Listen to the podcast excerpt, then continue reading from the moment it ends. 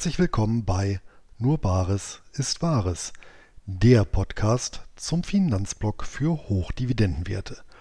Heute mit einer Interviewfolge und zwar habe ich Albert Warnecke zu Gast, besser bekannt als der Finanzvisier. Und das aus gutem Grund, denn ein Gespenst geht um im Finanzvisier-Universum, das Gespenst des Alpha-Faktors. Zitat, im Netz brachte ihm das jede Menge Kritik ein. Warnecke wird Eigennutz vorgeworfen. Zitat Ende aus dem Fokus in der diesjährigen Ausgabe 34. Was es mit diesen Vorwürfen auf sich hat, auch dem gehen wir in unserer Unterhaltung auf den Grund und genau dahin gebe ich jetzt ohne Umschweife ab. Heute bei mir im Geldgespräch zu Gast eine Finanzblogger und Podcaster-Legende, die eigentlich keiner gesonderten Vorstellung bedarf. Und mit ihm werde ich zunächst einen Ausflug zur bedeutendsten Finanzinnovation seit Einführung des Geldautomaten unternehmen und danach mal in die Anfänge des griechischen Alphabetes schauen. Hallo nach Hamburg und willkommen, Albert Warnecke, AK Finanzvisier.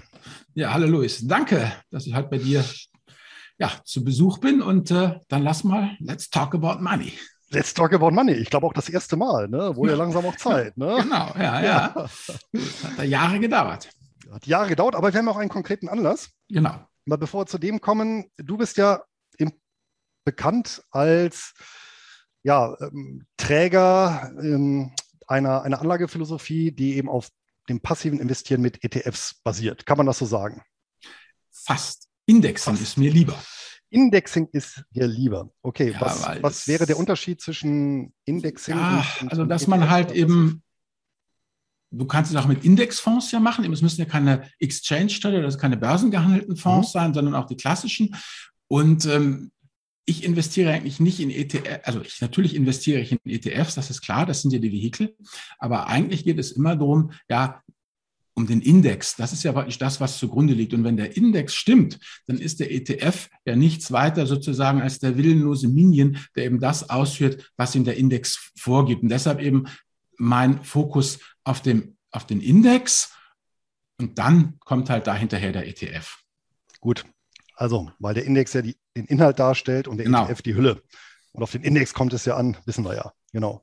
Aber gut, ähm, letztendlich mh, hm, hast du ja das große Verdienst, wirklich in die breite Masse äh, getragen zu haben, was im englischen Sprachraum, ja, sagen wir mit dem Burton Malkiel, mit hier der Random Walk äh, über, die, über die Wall Street oder auch äh, mittlerweile natürlich auch ins Deutsch übersetzt, äh, vom John Bogle, dem Vanguard-Gründer. Mhm waren ja so im englischsprachigen Raum die, die Begründer hier in Deutschland mh, hm, bekannt geworden, das Ganze eben durch Professor Martin Weber aus Mannheim und natürlich äh, den Gerd Kommer. Ähm, der ist natürlich aber, muss man schon sagen, gerade in der, so die Anfangspublikation, der Anfangszeit auf einem intellektuell doch recht anspruchsvollen Niveau. Ähm, und das mache ich durchaus positiv, das ist im Prinzip runtergebrochen, so ein bisschen für, für den gemeinen Mann, oder die gemeine Frau. Ne? Ja, also mir geht es ja wirklich darum, eben dieses Thema, das hatten wir jetzt auch wieder in meinen Seminaren in der Vacation jetzt auf Mallorca, wo es ja wirklich darum geht, Menschen, die viel um die Ohren haben, wollen und müssen ihre Altersvorsorge geregelt kriegen und einfach die Strategie mit dem besten sozusagen Preis-Leistungs-Verhältnis im Sinne von, wie viel Zeitaufwand muss ich reinstecken, wie viel Rendite kriege ich raus, ist halt einfach unschlagbar. Eben diese passive Indexing-Strategie, dass man sich halt breit diversifizierte Indizes raussucht, wo man halt dann letztendlich die 26 Schwellen und die 23 Industrieländer drin hat. Und das kann man ja mit ein, zwei, drei, vier äh, ja, Indizes und dann ETFs halt managen. Und das ist halt einfach mein, mein Anspruch, dieses Thema. Ähm, du hast was, äh, was du anlegen kannst. Dann bau dir einen Sparplan, schieb das jeden Monat automatisiert rein und lass es einfach laufen durch dick und dünn und dann wird am Ende schon was Gescheites eben rauskommen. So wie ich das ja immer sage, nicht reich werden, aber das Entscheidende ist ja nicht arm sterben. Und dieses nicht arm sterben, das ist ja eben so definiert für mich, dass du halt in jeder Situation, in jeder Lebenssituation für dich entscheiden kannst, was dir wichtig ist und was du halt eben ähm, da machen musst du als Beispiel, ich immer, als mein Vater halt den Schlaganfall bekommen hat, da ging es halt auch nicht darum bei uns in der Familie, was können wir uns leisten, ja, sondern eben, äh, was ist das richtige Heim für Papa und da kommt er halt dann einfach hin. Und das ist halt einfach das, das Thema, nicht die dritte oder vierte Yacht oder ein Privatjet, sondern einfach wirklich selbstbestimmt entscheiden können. Und da ist einfach für mich diese ETF-Strategie ein, ein, großer, wichtiger Baustein, weil ich halt einfach sehe, dass dieses ganze Stockpicking für die meisten Leute sowieso nicht funktioniert, ähm, weil sie zu wenig Ahnung haben, weil sie zu wenig Zeit haben und auch sehr für die Profis, wie man an diesem Spiva-Index, also praktisch Standard Poor's versus Active, sieht, dass viele, viele aktive Fonds halt einfach am Benchmark scheitern. Es ist halt die einfachste Methode, das zu machen. Und du hast ja auch bei deinen Anlagen, die du da präsentierst, diese einkommensorientierten, hast ja auch sehr oft diese Sammelanlagen, wo man ja dann auch eben ein ganzes Segment abdeckt und es dann gut sein lässt.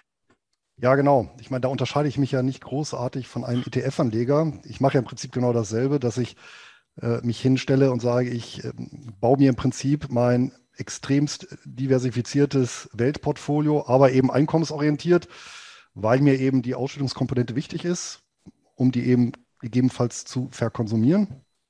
Und ansonsten ist ja im Prinzip die Idee dahinter dieselbe. Und ähm, ja, letztendlich basiert das Ganze ja ähm, auf der ja, modernen Portfoliotheorie und der Markteffizienzhypothese. Ja, auch wenn das der eine andere nicht so gerne hören will, aber ähm, letztendlich die äh, ja, Statistik äh, und auch die wissenschaftlichen Arbeiten sind sich ja da oder sind ja diesbezüglich relativ eindeutig, dass eben nach Kosten, Steuern, und dem richtig gewählten Vergleich schon ähm, sehr schwierig ist, ähm, ja, eben entsprechende Indizes zu schlagen und natürlich auch ja von der Arithmetik schlichtweg ja nicht möglich ist oder immer nur eine kleine Zahl möglich ist und diese kleine Zahl wechselt halt auch noch immer. Ne? Also das ist halt dann verlorene Liebesmühe in allermeisten Fällen. Genau. Also. Man ist ja klar, wenn du mal guckst, Amazon, klar. Aber umgekehrt, jetzt lass uns doch mal zurückgehen. Du bist ja auch schon so alt.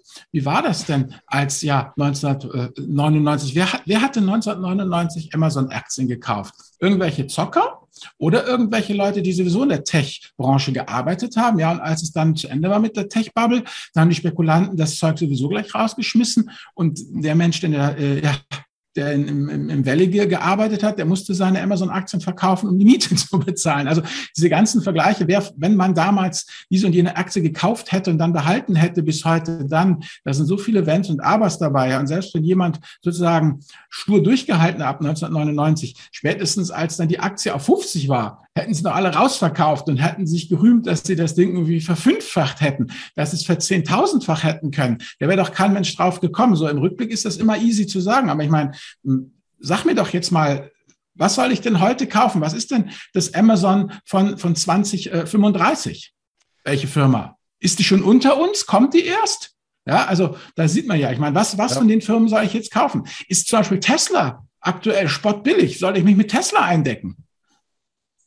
Das sind ja immer diese Sachen. Im Rückblick sagt man dann eben immer, ja, das war doch klar, dass man Tesla, ich weiß gar nicht, wo die jetzt stehen, aber oder solche Geschichten, ja. Also von ja, daher ist das auch, für mich einfach genau, müßig. Ja, und es kommt noch erschwerend hinzu, dass das ja auch noch ein, ein Emissionsboom war in den 90er Jahren, sondergleichen. Äh, und ich meine, der, der neue Marktfriedhof ist ja nun äh, voll gepfropft mit, mit ehemaligen Raketen. Ja. Und da jetzt genau die rauszupicken, ähm, und nachdem das Ganze ausgebombt ja, war, hat, das, hat, diese Titel ja niemand mehr angefasst, ja weil man ja nicht wusste, wer ist der Nächste, der kollabiert. Das, darum ging es ja dann eher. Aber da sind wir auch schon beim Punkt im Prinzip auf ähm, mhm. deine drei Punkte, die, die ähm, eine gute Geldanlage ausmachen. Das hast du ja auch mal, oder das gehört ja im Prinzip auch zu deiner Philosophie, dass du sagst, okay, du bist optimiert auf den Krisenschutz. Das heißt, im Zweifel immer ja, Verlustaversion, ähm, besser ein Euro nicht zu verlieren als äh, zwei verdient.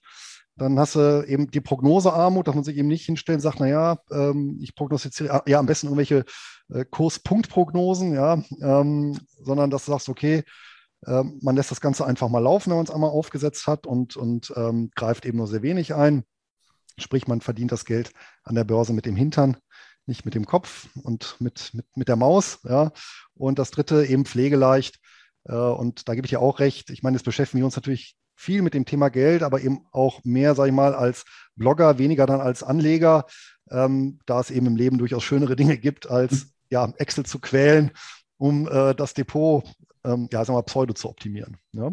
Und die drei Grundzüge, die gelten aber immer noch. Sterben ne? halt. Ich, Total. Also du, also wie soll ich sagen, auf der Vacation jetzt in Mallorca, wo wir waren, da ging es auch immer um das Thema ETF-Depot. Da habe ich auch wieder so viel gelernt, also auch die ganzen Hürden da oder in den Seminaren. Also wenn die Menschen dann kommen und dann Manche sind total ehrfürchtig, andere wiederum haben sich schon was Tolles überlegt ähm, und bringen den ganzen Fächer an ETFs eben mit und, und wollen ja den dann irgendwie in, in irgendwas reinpressen und dann Thema Rebalancing und so. Und das Problem ist ja auch, das kennst du ja selber, wenn du irgendwie zehn Positionen hast und die dann sinnvoll wirklich wieder äh, äh, ja, zu, äh, zurückführen willst auf die, die Sollallokation, die du mal vorgenommen hast, ja, dann äh, brauchst du schon absolut gesehen richtig hohe Summen, damit das nicht irgendwie 2,50 Euro nach links oder 2,50 Euro nach rechts geht. Und äh, das äh, geht wirklich ja, na, exponentiell ist das falsche aber es geht schon dramatisch hoch. Und wenn du zehn Positionen hast und jede soll zehn Prozent haben, ja, dann, dann solltest du halt schon pro Position irgendwie, was weiß ich,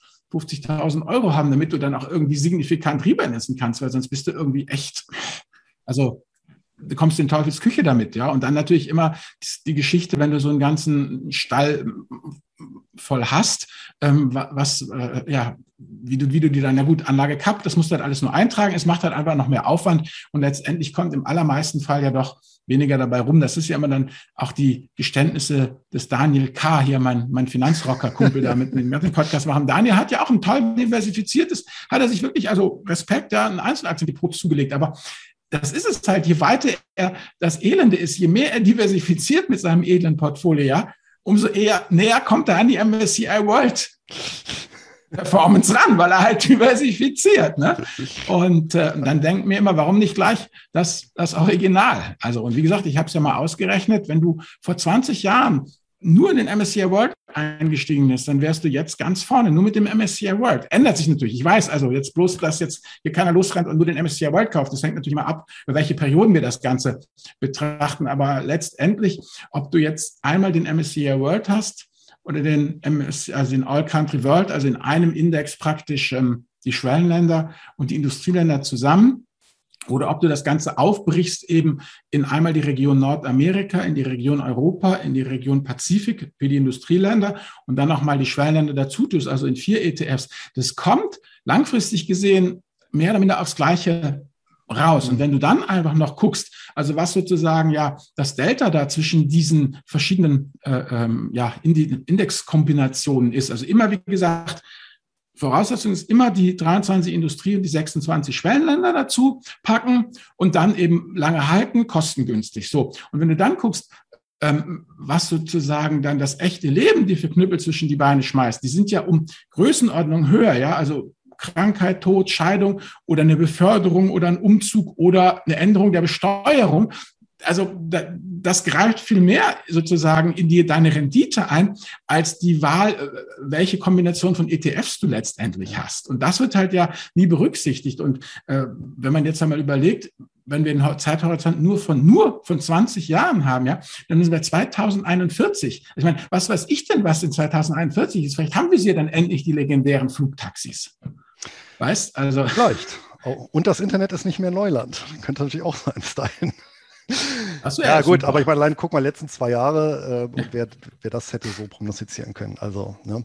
Und ähm, ja, ähm, wurde gerade gesagt, dass natürlich mit einem, wenn, wenn, natürlich schon so ein breit diversifiziertes Einzeltitel-Depot hast, dann kommst du natürlich genau leicht äh, in das, was man so diese Index-Hugger nennt, also Index-Umarmer oder Schmuser, weil, ah. weil du ja schon sehr repräsentativ dann abgebildet hast. Ne? Und dann ist es natürlich einfacher äh, und kostengünstiger, äh, der gleiche im entsprechenden Index reinzuholen. Ne? Ähm, das heißt, der klassische. Das, Luis, das gilt doch für dich auch so. Ich meine, für dich mit deinen Dingern geht das doch auch so. Du bist doch auch so diversifiziert. Und ich sage immer so, Diversifikation bedeutet doch letztendlich, du hast immer was im Depot, was nicht läuft. Just genau. gerade. Ja, ja, auf jeden Fall. Das ist ja auch. Das ist Und dann ja kommst du doch auch wieder auf so eine ähnliche Rendite raus. Ja, aber es nur ist halt ja einkommensorientiert. Auch, äh, genau, nur einkommensorientiert, genau. Und das, und das ist ja auch eins der Erfolgsrezepte, dass du auch Sachen dabei hast, äh, die nicht laufen. Weil zumindest in den Phasen, wo du reinvestierst, dann kaufst du die gerade eben günstig auf. Ne? Und gerade eben ja. dividendenorientiert, da hast du nämlich diesen, diesen BES-Effekt, den, den erläutere ich auch immer mal wieder, äh, dass du eben im Prinzip pro investierter Geldeinheit mehr Dividendenrendite erhältst, wenn eben mal eine Branche gerade nicht so gut läuft. Ne? Das war mal über mehrere Jahre, waren das zum Beispiel die Real Estate Investment Trust ne? oder zuletzt äh, letztes ja. Jahr eben Ölfirmen oder Energieunternehmen. Genau. Aber so, betrachte nochmal den klassischen Buy and Hold Do-it-yourself-Anleger. Der kommt mit in der ganz schmalen Version mit einem bis zwei ETFs zurecht. Wenn er noch so ein bisschen Faktor-Investing machen möchte, kommen nochmal drei bis fünf dazu und das war's dann. Ja, aber ah. Faktor Investing, ich habe es ja. mal ausgerechnet.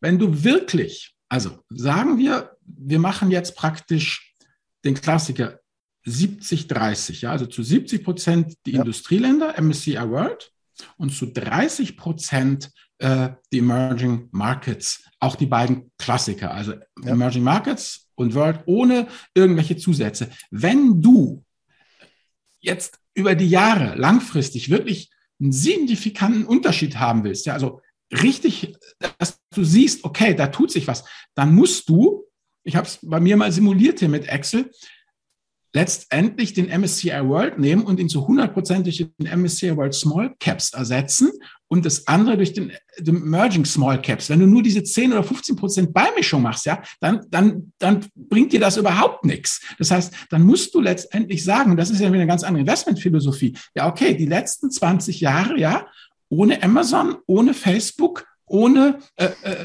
ohne die Fangaktien letztendlich, ja? ja. So sieht's aus. Also es ist einfach nur jetzt rückwärts betrachtet, die letzten praktisch seit der Jahrtausendwende bis heute.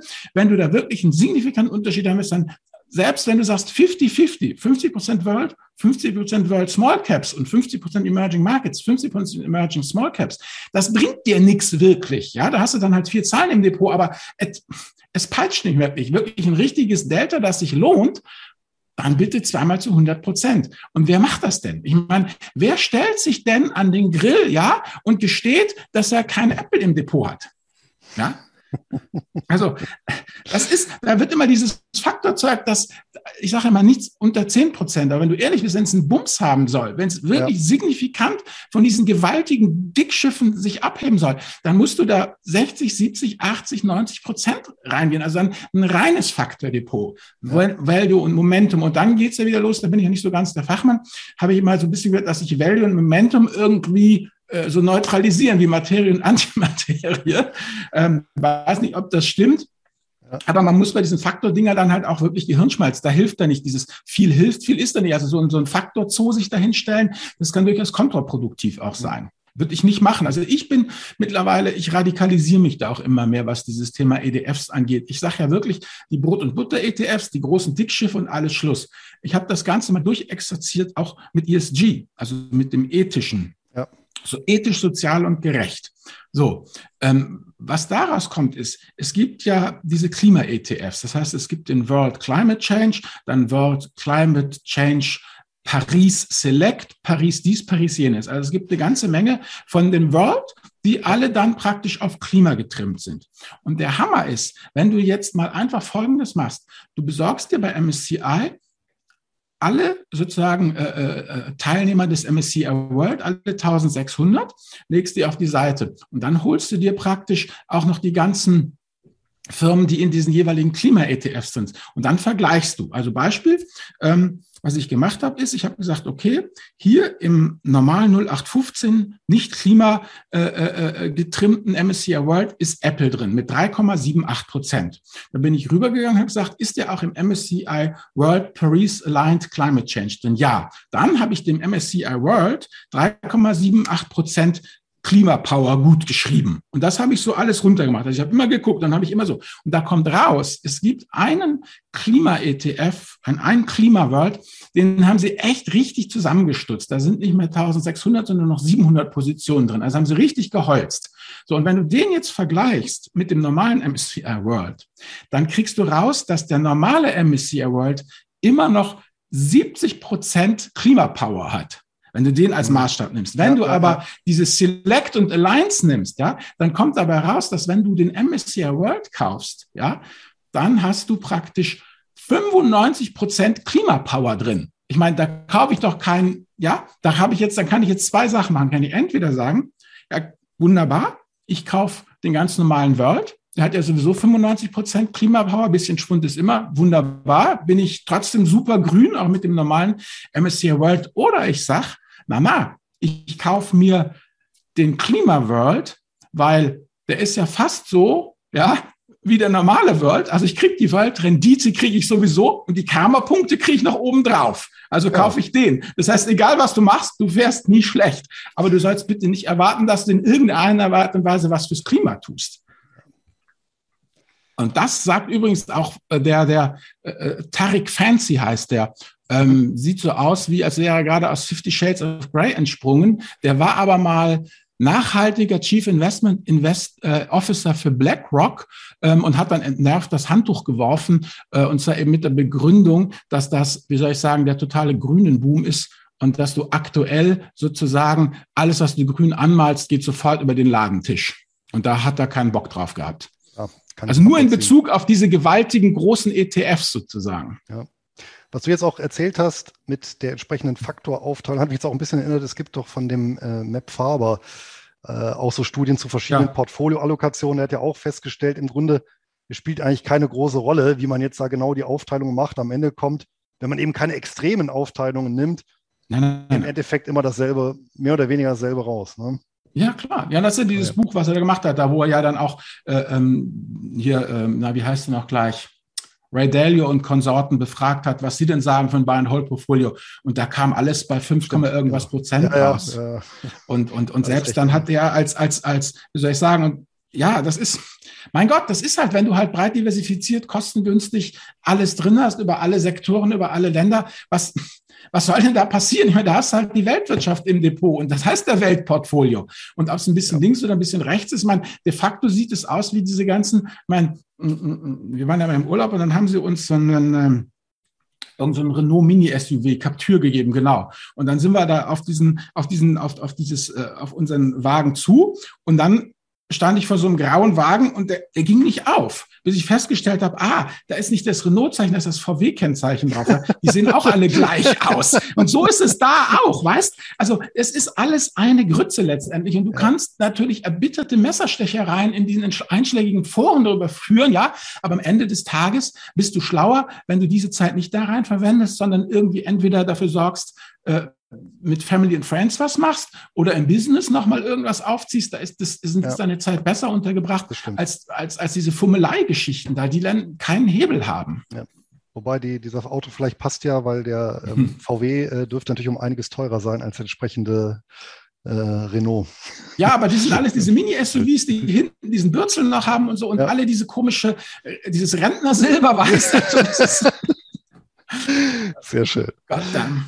Ja, jetzt äh, haben wir natürlich sehr viel gesprochen. Ich sage jetzt mal über die alte Finanzvisierwelt, die ja seit 2014, wie gesagt, äh, hier in die deutsche Anlegerschaft äh, getragen hast. Ähm, jetzt gab es ja 2020, ja, möchte man sagen, ähm, doch so einen kleinen Bruch, quasi ein Gespenst geht um im Finanzvisier-Universum, das Gespenst des Alpha-Faktors. Ähm, und da muss man ja sagen, irgendwie habe ich das Gefühl, bei vielen bestand anscheinend oder bei einigen, ähm, auch aus der Branche und Kollegen, bestand irgendwie die Erwartung, dass du das ja bis in alle Ewigkeiten so machst und äh, keine Änderung ähm, ja, äh, dort, äh, dort einpflegen wirst.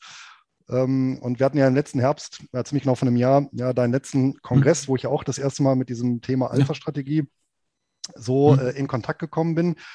Und da gab es schon einige, die dir das jetzt übel genommen haben, dass, ähm, dass du ein bisschen quasi von der reinen Lehre abgewichen hast. Ja? So ein bisschen, bisschen Ketzer bist du schon, oder?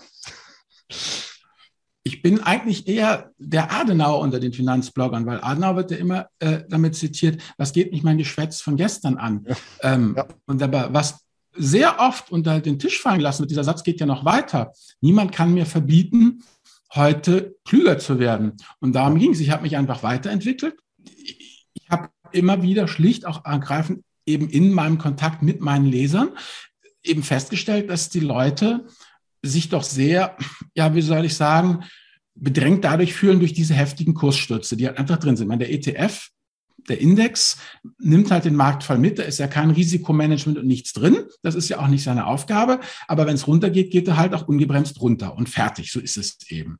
Und dass das doch viele Leute auch irgendwie bedrückt. So.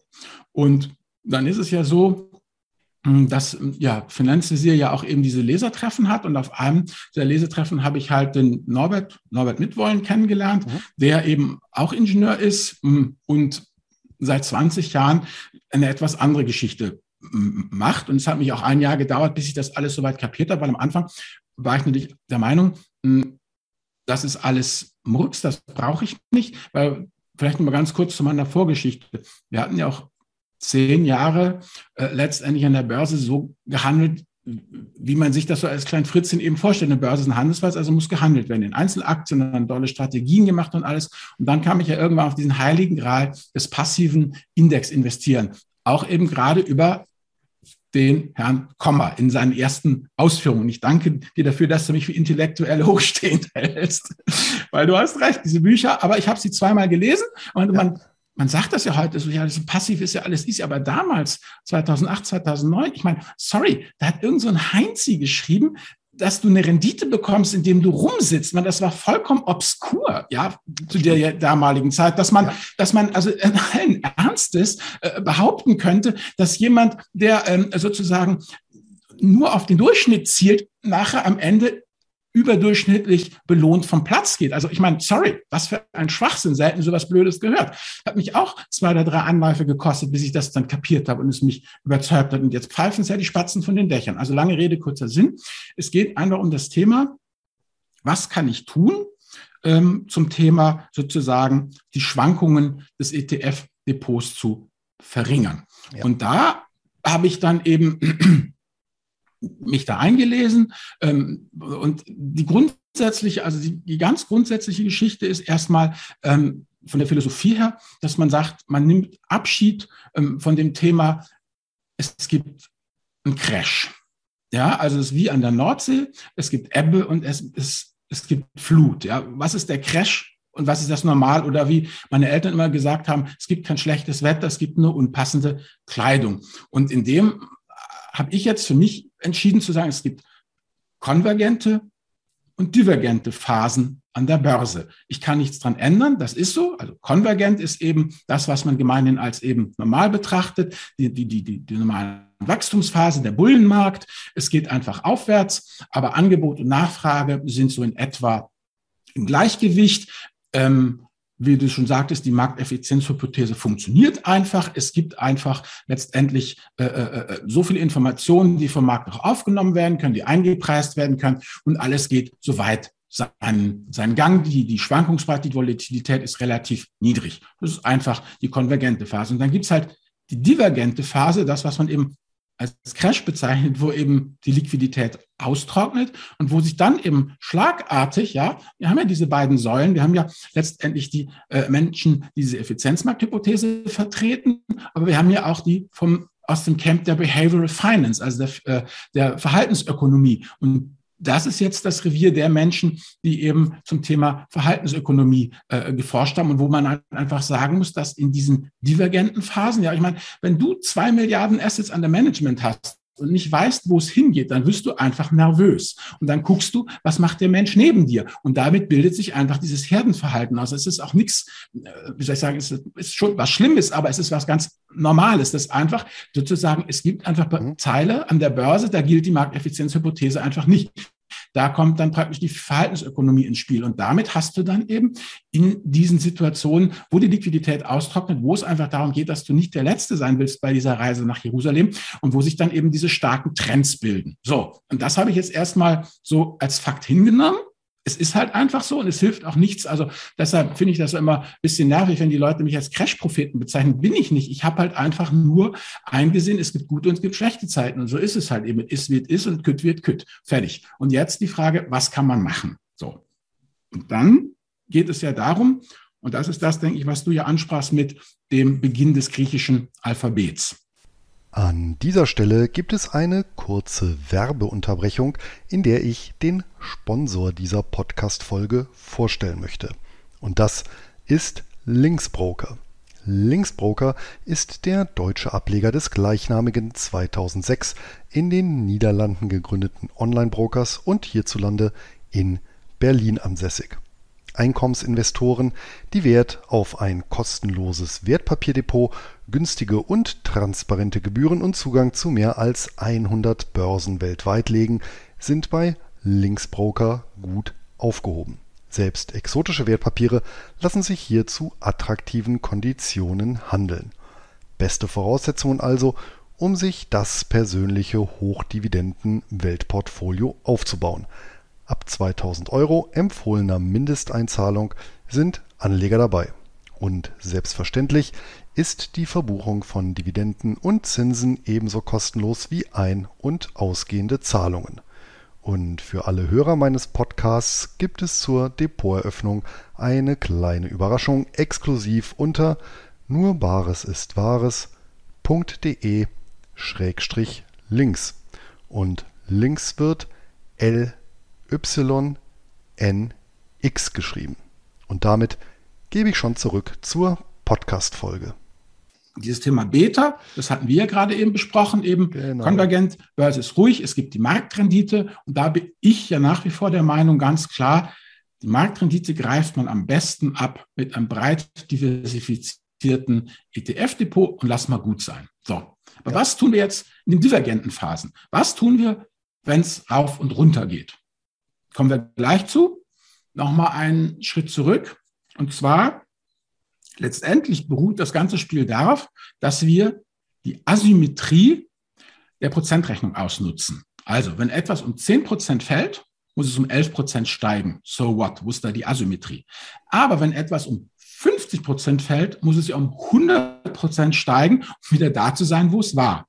Ja. Wenn es dir jetzt gelingt, wenn es dir jetzt gelingen täte, nur rein hypothetisch mal gedacht, dass etwas nicht um 50 Prozent fällt, sondern nur um 40 Prozent, das ist die letzten 10 Prozent sozusagen auf der Absturzseite, dass du die irgendwie verhindern kannst, von der Gesamtdepotrendite, na, dann bedeutet dieser umgekehrt, dass das Depot dann eben nicht mehr 100 Prozent steigen muss, sondern nur noch 97 60 Prozent. Ne? Was dann bist du auf 60 runter und da musst du 40 noch dazu tun, also praktisch ein Drittel, zwei Drittel noch, noch, noch dazu. Also um 67 Prozent musst du dann nur steigen. Das heißt, wenn du auf der Sturzseite 10 Prozent verhindern kannst, dann hast du auf der anderen Seite eben einen Hebel von 33 Prozent. Und das ist eigentlich der Trick, dass du nur versuchst, ja, also den, den, also aufs Gesamtportfolio gesehen, sozusagen den Absturz des Portfolios zu verringern. Also das ist mir schon mal wichtig. Also du hinderst damit nicht die ETFs am Abstürzen. Also die, die gehen genauso runter, mhm. wie, wie, sie immer runtergehen. Aber wenn du halt praktisch jetzt dir überlegst, welche Anlageklasse habe ich, also die eine unkorrelierte Anlageklasse,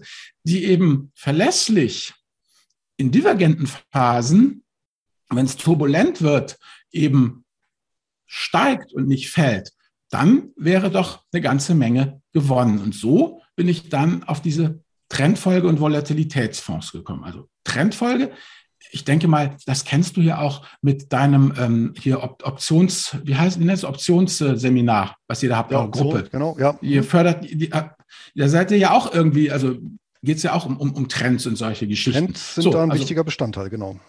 Genau, ja. So, und das ist einfach das Thema, dass man einfach sagt, es gibt immer und überall Trends und diese Trends sind immer da. So, aber jetzt, wenn wir mal praktisch ein Beispiel bringen, nehmen wir mal an, du bist auf so einem großen Festivalgelände, ja, dann hast du nämlich mal einen Trend, dass die Leute in Richtung Bühne pilgern, einen zweiten Trend zu den Fressständen und dann noch ein dritter Trend zu den Klohäuschen. So, das heißt, im positiven, im ruhigen Bereich hast du Trends, aber die sind nicht so ausgeprägt, weil sie eben doch, ja, ein bisschen jeder in so eine andere Richtung trendet. Aber wenn du, ja, wenn du schreist Feuer und es geht drunter und drüber, dann sind alle Trends auf einmal nur noch ein Riesentrend und der saust halt in Richtung Ausgang. Und so ist es halt einfach so, dass die Trendfolger eben einfach prädestiniert sind, eben in diesen Abwärtsphasen eben auf einen starken Trend zu setzen und davon eben zu profitieren. Und damit helfen sie eben sozusagen im Gesamtportfolio das abzufedern. Und dann hast mhm. du halt verschiedene Trendlängen ja auch. Also Trend, äh, wenn du halt mal guckst, du hast das Corona-V ja gehabt, aber wenn du dir guckst, wie jetzt zum Beispiel die Subprime-Krise verlief ähm, oder auch der Dotcom-Crash, jede Krise hat ihre eigene Ausprägung. Also ja. brauchst du auch irgendwie einen ganzen Köcher an verschiedenen sozusagen Trendfolgestrategien, äh, um halt immer irgendwas zu haben. Also beim MSCI World diversifizierst du über 1600 Firmen und da diversifizierst du halt über gewisse äh, äh, Trendstrategien, gewisse Management-Teams, die natürlich dann wieder selber in bis zu 600 verschiedene Märkte investieren. Und das Wichtige dabei ist, wir reden hier nicht mehr von Aktienmärkten, sondern halt von Märkten, Futures und Optionsmärkten. Also wir sind aus dem Thema Aktie jetzt hier, haben wir uns äh, komplett verabschiedet. Genau. Also, das heißt, um eine Alpha-Strategie umzusetzen, wird gewechselt ins Lager der Derivate. Und wenn ich das jetzt richtig verstanden habe, geht es darum, im Prinzip einen Derivatekorb zu erstellen, der im Prinzip wie ein Netz gezogen wird unter das Aktiendepot, das die Fallhöhe halt insgesamt verringert im Fall eines deutlichen Kursrückganges, wenn eben die Marktrenditen gleichgerichtet werden. Das ist ja im Prinzip die Definition des Crashs. Deswegen kann man ihm ja auch so schwer entkommen, außer mit Bargeld, weil ja alles fällt. Das haben wir ja sehr schön gesehen im Frühjahr. Aber eben, und das ist ja richtig, es gibt Derivate, die genau in solchen Situationen dann eben nach oben schießen und dann die Fallhöhe verringern, richtig? Genau. Okay. Das ist alles. Also es ist kein Hexenwerk und diese Trendfolgegeschichten, die gibt es ja nun auch schon seit Jahrzehnten, sind halt dem breiten Publikum nicht äh, bekannt. Und äh, letztendlich, ja, das sind halt Fonds. Also es ist, und das ist wieder das Interessante und Schöne daran, es ist eine Buy-and-Hold-Strategie. Also du, du musst nicht, also ihr mit euren äh, praktisch Optionsscheinschule, äh, ihr seid ja wirklich Option, am, am Option. Äh, Option, Entschuldigung, Entschuldigung, ja, ich, oh Gott, ja, wie, na, das ist peinlich. Schneide das raus, schneide das raus. Das ist ja demütigend. Nein, nein, nein, nein, nein, du hast total recht. Entschuldigung. Ähm, ist gut.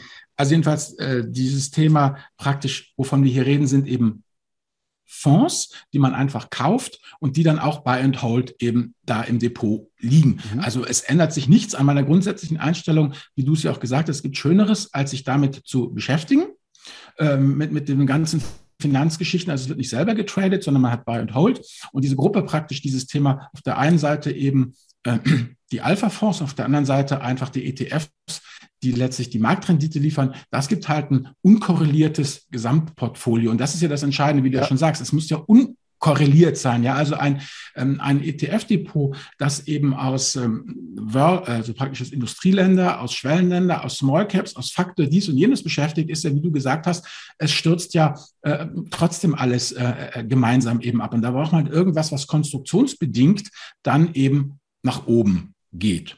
Und da ist es halt bei den Trendfolgern so, wenn die halt keinen Trend haben, na, dann tun die sich halt auch einfach schwer. So ist es halt auch einfach. Ja. Und das kann halt auch durchaus eine gewisse Zeit sein. Ich meine, Trend nach oben nehmen die genauso mit wie Trend nach unten.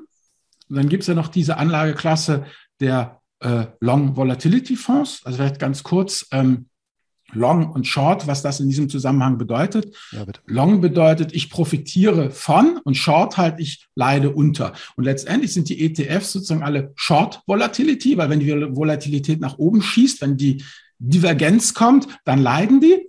Und diese äh, ja, Fonds, die eben auch mit Optionen arbeiten, die sind halt Long Volatility, Volatility, die lieben die Volatilität. Aber man sieht an denen sehr genau und sehr gut, wie die halt eben in Phasen, wo sich nichts tut, halt auch einfach eben leiden. Also das ist halt auch einfach, dass man sagen muss, man muss sich hier das gesamte Konzept angucken. Und ähm, wenn ich jetzt einen Long Volatility Fonds hätte, der in der jetzigen Marktsituation Rendite liefern würde, ja, dann wäre das für mich auch ein Grund, da sehr genau hinzugucken und den auch eher zu entfernen aus dem Depot, weil der, der soll jetzt keine Rendite liefern.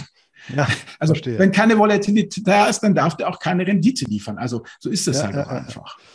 Das heißt also, wenn ich das nicht verstanden habe, ich meine, theoretisch könnte man sich ja sowas, äh, sofern man eben Optionen handeln möchte und kann, äh, könnte man sich ja sowas auch selber basteln. Ne, die einfachste Methode wäre beispielsweise ein Call auf tatsächlich den äh, VIX, also den Volatilitätsindex auf den S&P 500, wenn der nach oben schießt, äh, dass dann eben die Option auch im Preis hochgeht. Nachteil ist natürlich, ich muss laufend erneuern, ich muss die Position überwachen. Ähm, Zeitwertverlust. Genau, Zeitwertverlust. Ähm, und ich kann das Ganze eben auslagern quasi in einen Fonds, den ich dann eben dauerhaft halte. Das ist die Idee dahinter und mich eben nicht drum kümmern muss. Und offen gesagt, ich bezweifle, dass du dich drum kümmern kannst weil diese Konstrukte, um die es da geht, das Schöne daran ist, dass die natürlich nach wie vor, es sind Finanzprodukte und es gilt nach wie vor auch dieser Satz Sternchentext, ne, Performance der Vergangenheit, keinerlei, so, nicht ja. ganz. Also wenn ich einen aktiven Aktienfonds habe, dann gucke ich mir ja an, die Fundamentaldaten und sage dann, okay, aufgrund dieser und jener Geschichte entscheide ich mich dafür, dass diese Firma überdurchschnittlich performt. Also da ist ja eine Menge Glaskugelleserei dabei und dann stellt man immer fest, dass man dann ja da in Konkurrenz sozusagen zu diesen Dartfall werfenden Pavian und Schimpansen steht. Während diese Fonds, diese Alpha-Fonds, die haben, gerade die Trendfolger, die haben viel mehr letztendlich mit einem, ja, mit einem Handelsunternehmen wie Amazon oder, oder Edeka gemein, als äh, mit äh, letztendlich einem, einem klassischen Aktienfonds. Also wenn du das überlegst, das eine ist ja praktisch Trading-Signal. Ja? Dann gibt es halt ein Trading-Signal und dieses Trading-Signal ist vergleichbar beim Handelsunternehmen mit, hey, wir haben da ein cooles neues Produkt in China entdeckt. Das sollten wir jetzt unbedingt kaufen. So, dann geht's ja los in das Thema, wie komme ich jetzt in den Markt rein? Ja. ja. Und das Thema bei diesen Fonds ist eben dieses Thema Slippage, dass du halt, wenn der, wenn, wenn praktisch ähm, die Abteilung äh, äh, Handelssignal generieren sagt, jetzt, dann meinen die auch jetzt. Also dann sollst du bitte auch zu 1750 rein und nicht zu 1850. So. Und das ist ja letztendlich das Thema, äh, wie kriege ich meine Ware als Amazon oder Edeka sozusagen von China nach Deutschland, ohne dass mich die, die, die Containerkosten auffressen. So, dann geht es um das Thema, was ja da extremst wichtig ist, Positionsgröße, Risikogeschichte, äh, äh, ja. Also es kann natürlich sein, dass die Jungs und Mädels aus der Handelssignalabteilung sagen, hier, bester Trade ever, ähm, dass äh, die Leute, die sozusagen dann an den Markt kommen, die sagen, ja, wir haben noch Cash, wir können sofort loslösen, dass dann die, die Risikoabteilung sagt, nein, Freunde,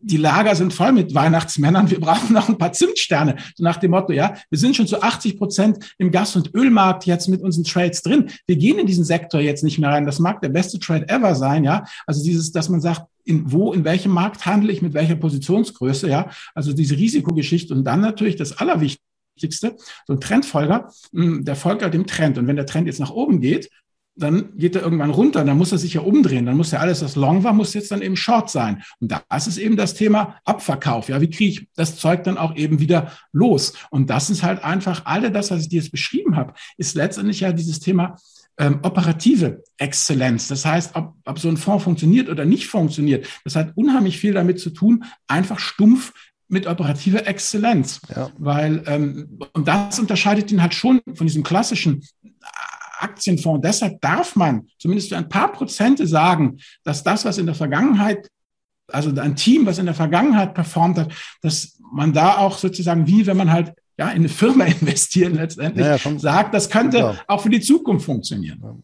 Ich sage ja auch immer in den, in den Webinaren oder Seminaren, hm. wo es um Optionen geht, dass eben äh, Optionen ähm, oder der Handel mit Optionen eben keine Geldanlage ist, sondern eben ein Mini-Business. Ja, und äh, äh, ja, weil ich eben weg bin vom Investor, der, wie, mhm. deswegen haben wir das ja auch im Vorfeld ja beschrieben, ne, dass äh, der mhm. ETF-Anleger oder mein, mein, mein äh, normales Einkommensdepot, da schaue ich ja wie gesagt auch nur zweimal im Jahr rein. Das reicht. Das geht natürlich bei so einem, bei einer Optionsstrategie nicht. Da muss ich halt eben wie bei einem Business eben täglich genau. nachschauen und entsprechend Dispositionen treffen. Ja. Genau. Und was eben auch ja. wichtig ist, was ich, wenn ich das noch zu Ende sagen darf, klar. was immer wahnsinnig wichtig ist, ist ja letztendlich das Hauptproblem an diesen Fonds ist ja ihre wirklich hundsmiserable, wie soll ich sagen, Payout-Strategie. Ja?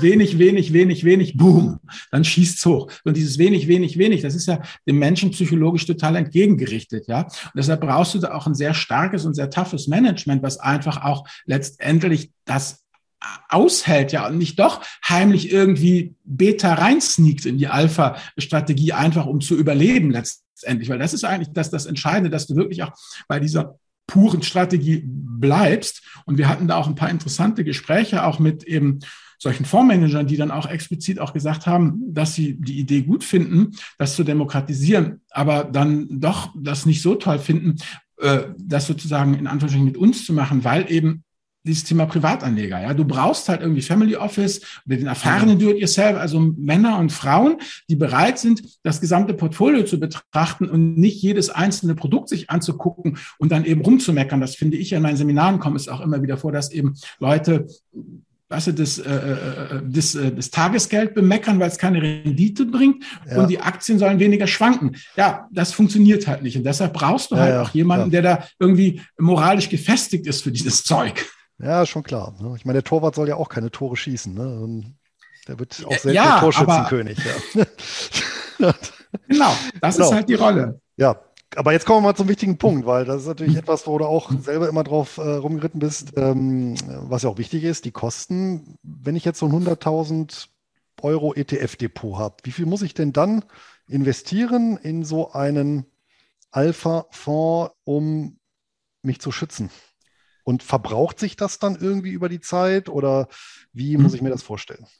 Also das wird mit 100.000 Euro nicht funktionieren, weil diese Fonds selber schon zwischen 50 und 100.000 Euro haben wollen, jeder Einzelne als Mindestanlage. Ja. Also das ist halt dieses Thema, das sind einfach, äh, äh, die wenden sich entweder an institutionelle Anleger oder an eben ähm, akkreditierte oder qualifizierte Investoren, wie das da eben heißt. Also Menschen halt, die halt einfach ein, äh, ein freies Kapital haben, was deutlich über der Million eben liegt. Mhm. Und äh, wie soll ich sagen, letztendlich 50-50. Ähm, also du hast praktisch die Hälfte in ETF und du hast die Hälfte in diesen Alpha-Geschichten. Weil das Ziel ist ja, und das machen die Trendfolge auch ganz wacker, ähm, die sind ja auch in guten Zeiten, sind die auch dabei. Da liefern die ja auch Rendite. Nicht so überragend, aber sie liefern auch was. Und jetzt, okay. also das ist das Entscheidende. Also wenn es hochgeht, liefern sie was, ja. Und wenn es runtergeht, liefern mhm. sie noch deutlich, deutlich mehr, weil der Trend stärker ist. Was halt ist diese Long Volatility Fonds, die leiden halt schon. Die versuchen halt dann einfach Wasser zu treten. Die versuchen halt einfach da irgendwie plus minus null aus der Nummer rauszukommen, ja, in den also den Zeitwertverlust eben auszugleichen, das sind aber diese Profitrader. Und äh, dann, wenn es halt rund geht, dann schießen die halt nach oben. Aber ich habe das jetzt ähm, aktuell bei mir auf dem Blog war Jens hieß ein Leser, halt ähm, genau das gefragt. Dann habe ich ihm das halt dargelegt. Beispiel zu Corona, ja, da schoss ja praktisch der CBOE Volatility Index den man aber nicht investieren kann, der schoss um 300 Prozent nach oben. Ja, ja. Und der Asenagon Fonds, der schoss halt nicht um 300 Prozent nach oben, sondern nur in Anführungszeichen um 30 Prozent. Aber dafür hat es doch nie diesen horrenden Zeitwertverlust, weil wenn du in den, den Luxor ETF, der sowas anbietet, wie du eben angesprochen hast, der in den WIX investiert, der hat über die letzten acht Jahre halt 90 Prozent Zeitwertverlust gehabt. Ist ja. dann allerdings natürlich, als es dann Corona-mäßig zur Sache geht, auch um 300 Prozent nach genau. oben gesaust. Nur 90 Prozent Zeitwertverlust plus 300 Prozent nach oben schießen, peitscht halt doch nicht so wirklich. Ja. Wobei es eben keine Fehlkonstruktion des, nein, nein, des nein, oder ETFs ist, sondern das ist halt so, dass ja, eben, das ist so. Ne, man muss ja den, den Derivatemarkt ist im Prinzip ein Versicherungsmarkt und wie eine Versicherungsprämie, ja. die braucht sich ja auch auf. Und dann gibt es eben keinen Versicherungsschutz mehr irgendwann. Aber die Aber ähm, aufbrauchen die, tun die sich nicht. Die, die was? Also, um deine Frage zu beantworten. Die brauchen sich nicht auf. Genau, und das ist nämlich der springende Punkt. Diese, nee. diese, diese Alpha-Fonds auch, die brauchen sich nicht auf. Also die, äh, dadurch, dass sie eben auf verschiedene Trends setzen, ähm, halten die, oder das Ziel ist es, in normalen mhm. Zeiten leicht zu wachsen, vermutlich, ein leichtes, ja. einen leichten Plus ja. abzuschließen, nicht allzu genau. viel zu verlieren. Genau. Ähm, und die, aber ihre wahre Stärke spielen die dann aus, wenn es mal wirklich ja. kracht. Und der Wix dann durch die Decke geht. Ja. So, da ist das entscheidend nochmal zu einer operative Exzellenz, auch Blick hinter die Kulissen. Ich habe mit einem Fondsmanager halt gesprochen und der war halt ganz stolz darauf, dass er sagt, er kann sein gesamtes Asset under Management, zwei Milliarden Dollar, mhm. kann er innerhalb von 48 Stunden drehen. Und das ist halt diese operative Exzellenz, die ich meine. Also wie wirst du zwei Milliarden an, an Derivaten in 48 Stunden los? Ja gut, aber weißt du, wenn der Trend sich dreht, musst du die Segel umsetzen. Und das, das ja. meine ich halt. Und da da ist halt, das ist halt operative Exzellenz. Da musst du halt einfach die Tricks und Schliche kennen und wissen, wie du es los wirst. Ja. Und, und umgekehrt, er will sich ja drehen. Er will ja dann auch wieder zwei Milliarden bunkern. Also er muss die ein, zwei Milliarden loswerden und da muss er dafür wieder zwei Milliarden reinholen. Super. Aber ich glaube, du hast auch mit dem Norbert, ähm, den ich ja auch kennenlernen durfte, aber ich konnte mir ja seine Vorträge nicht anhören, weil ich ja selber Referent hatte. Deswegen, hm. ähm, Ihr habt ja auch selber was, was gegründet in die Richtung genau. oder Informationsportal erstellt. Was genau ist das? Und wo, also, wo finde ich Wir haben das getrennt. Mhm. Ich auf dem Finanzvisier bin das Informationsportal. Ja. Ich schwätze so, wie mir der Schnabel gewachsen ist und versuche das bestmöglich alles zu erklären mit meinen Vergleichen, die vielleicht äh, ja für den Regulator etwas zu Hanebüchen sind, die den Leuten aber hoffentlich vermitteln, worum es geht. Und dann haben wir halt noch einfach Democratic Alpha, das ist die GmbH und da bieten wir halt auch ein Produkt an. So, warum bieten wir dann Produkt an? Weil, wie ich dir schon gesagt habe, dieses ab 100.000 Euro einstiegen. Und deshalb heißt es halt Democratic Alpha, weil wir das halt demokratisieren wollten. Und uns geht es halt darum, also mir wäre es auch lieber gewesen, ähm, wir hätten das nicht machen müssen, es gäbe das alles schon auf dem Markt, weißt du, dann warum, warum muss man sich das antun? Weil ich habe jetzt jedenfalls mehr Respekt vor Leuten, die sowas anbieten. Ja, das ist nämlich echt, bis du sowas durch hast, das dauert wirklich, da ist eine Menge Regulatorik und eine Menge Diskutiererei, eine Menge Papierkram, bis sowas am Start ist. Aber was wir letztendlich eben anbieten, ist halt ein Produkt, was zur Hälfte aus ETFs und zur Hälfte eben aus diesen Alpha-Fonds besteht. So. Mhm. Ähm, warum, warum dieses Produkt? Warum nicht einfach ein pures Alpha? Ja, Regulatorik. Da denke ich, das kannst du nachvollziehen, weil die Sachen, die du ja auch in deinen einkommensorientierten Seminaren besprichst, die kriegt man ja auch oft aus regulatorischen Gründen eben nicht in, in Europa ja, oder in Deutschland. Ja. Genau. Und ja. so ist es da auch. Die Regulatorik sagt, nein, kein 100 Prozent Alpha. Hätte mir wäre eigentlich viel besser gewesen in dem Sinne, weil ich meine, für einen erfahrenen Do-it-yourselfer, der schon ETF hat, was, ja, was soll er damit sozusagen? Es ist halt einfach für Leute, die, die, die starten ähm, oder die halt sozusagen da eine Asset-Allokation haben, wo das halt reinpasst. Aber wir planen auch ähm, letztendlich äh, einen Fonds-Shop zu eröffnen, weil ähm, letztendlich, ähm, das finde ich persönlich auch sehr charmant, dass man einfach sagt, pass mal auf, hier ähm, diese Fonds kuratiert, ähm, hat, haben wir eben ausgesucht und hier im Fonds-Shop kannst du sie dann halt eben kaufen zu letztendlich, und das ist das Entscheidende eben, nicht zu 100.000 und nicht zu 50.000, sondern zu deutlich geringeren Tranchen, ja, und dann aber trotzdem zu institutionellen Preisen. Das ist halt das Ziel, dass wir sozusagen trotzdem die institutionellen äh, äh, äh Kosten eben dann sozusagen bieten können und nicht die letztendlich für qualifizierte Privatanwender. Da gibt es ja auch noch verschiedene Tranchen in diesen, ja. Äh, in diesen Fonds und dann gibt es halt welche, die sind teurer und welche sind preiswerter. Aber das ist sozusagen das Ziel. Natürlich, ganz klar, aus Transparenz, da verdienen wir natürlich auch dran. Also also ja gut, aber das ist ja, gut. Das ist ja, legitim. Ne? Ich ja, weiß, es gibt eine bekannte, ein bekanntes äh, wöchentlich erscheinendes Nachrichtenmagazin. Das äh, hat euch ja auch etwas kritisiert dafür, dass ihr auch tatsächlich Geld damit verdienen wollt.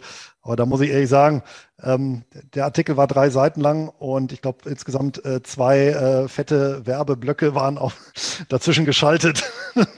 da muss man ja auch irgendwie sagen, ähm, das ist dann auch so ein bisschen selbstwidersprüchlich, wenn ich äh, anderen das äh, Geld verdienen mies mache und äh, selber damit äh, Geld verdiene. Ja. Also Norbert, Entschuldigung, äh, äh, Louis, Louis. Ja. Also wir, wir, bieten das einfach an, wir genau. erklären genau. das und worum es mir geht, was mir einfach persönlich wichtig ist, ist dieses Thema Unkorreliertheit, ja.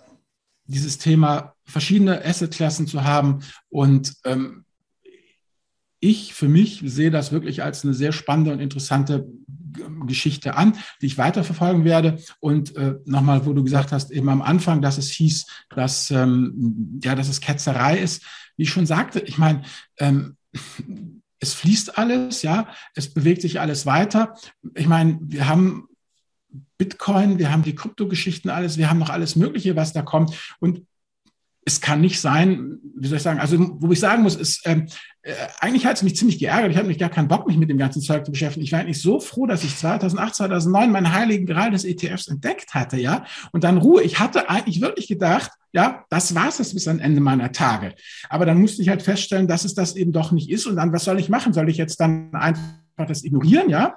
Oder ja, was ich nicht auch hätte machen können, ich hätte es ja äh, für mich persönlich nicht ignorieren können, sondern mit, mit der Familie äh, äh besprechen und es einfach heimlich machen, ja, und nach außen hin einfach weiter den ETF-Onkel geben. Wäre ja auch kein Problem gewesen. Aber ich fand es einfach transparenter, so ähm, das weiterzumachen. Ja, ich meine, und das nächste, was ich noch auf der Pfanne habe, das kann ich jetzt auch gleich sagen, damit die Leute schon mal in Ohnmacht fallen können, Thema Startups. Da tut sich in Thema Startup investieren, tut sich auch eine ganze Menge. Und zwar auch in Richtung von Startups, die eben, wo es nicht mehr darum geht, ähm, wir stecken da hunderte von Millionen rein und dann haben wir ein Einhorn, sondern um das Thema, ähm, ja, Calm-Startups, Egoless Startups, da dieses Thema Creator Community, darum geht's, also um Sachen zu fanden, die letztendlich den Mann und die Frau ernähren sollen, ja, also nichts weiter eigentlich als das digitale Äquivalent, ja, vom Klempner nebenan oder von der Kneipe nebenan, wo es einfach darum geht, ein Business aufzubauen, was dich ernährt und fertig sozusagen. Und das ist natürlich dann wenn man ehrlich ist, ja, ist man dann wieder in deinem Beritt. Da bist du nämlich der einkommensorientierte Investor, weil du investierst dann praktisch in Startups,